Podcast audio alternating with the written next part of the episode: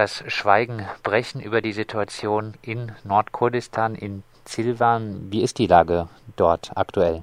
Ja, äh, das ist ein äh, reiner Polizeiterror zurzeit mit Armee, äh, mit Panzern und äh, auch jetzt mittlerweile mit Hubschraubern werden äh, wird die Stadt bombardiert. Also die Stadt ist nur von Zivilbevölkerung bewohnt. Habt ihr Kontakt nach Silvan? Über die Sozialmedien, über die Medien haben wir zum Beispiel unsere Abgeordnete äh, Figen Yüksekdach, äh, HDP-Vorsitzenderin, die war dort sogar, äh, die wurde mit Gas besprüht und beworfen auch.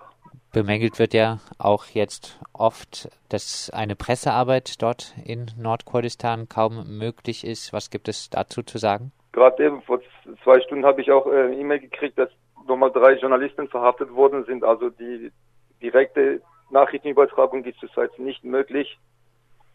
Das geht jetzt zurzeit nur über unsere Abgeordnete, weil auch äh, dort die Internet, Fernseh, Strom und Wasser auch alles abgestellt ist. Seit heute ist der zehnte Tag, das sind Ausgangssperren, das sind ähm, die Leute, was, wie sollen die etwas trinken, ernähren sich, also Nachrichtenübertragung, das ist, geht nur unsere Abgeordnete, also direkt nicht.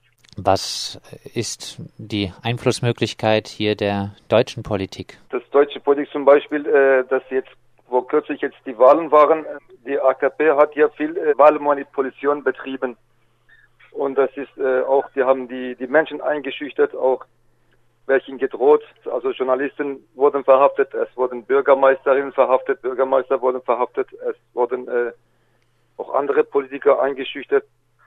Und man ist von Dorf zu Dorf gegangen und hat äh, die Leute eingeschüchtert, falls von den Urnen was rauskommt, was denen dann nicht gefällt, dass den Staatsgewalt äh, würden dann äh, spüren.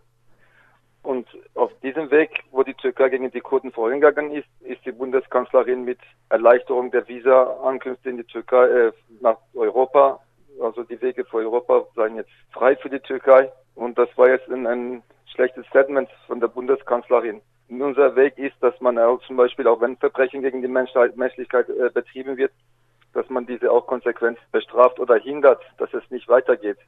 Aber das ist mittlerweile aus deutscher Sicht äh, nicht zu erkennen. Man irgendwie kriegt man den Blick, dass man irgendwie jetzt dass von Deutschland auch unterstützt wird oder akzeptiert wird, was jetzt in Kurdistan geschieht.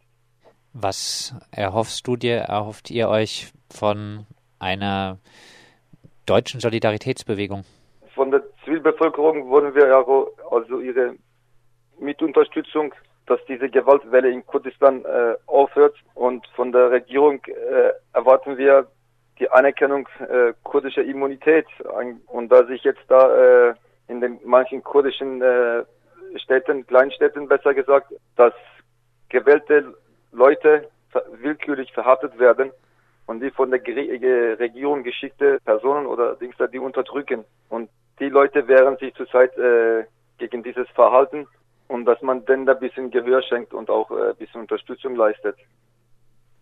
Das sagt Mustafa Cicek vom Kurdistan Solidaritätskomitee aus Freiburg. Morgen um 16 Uhr findet in Freiburg eine Demonstration statt.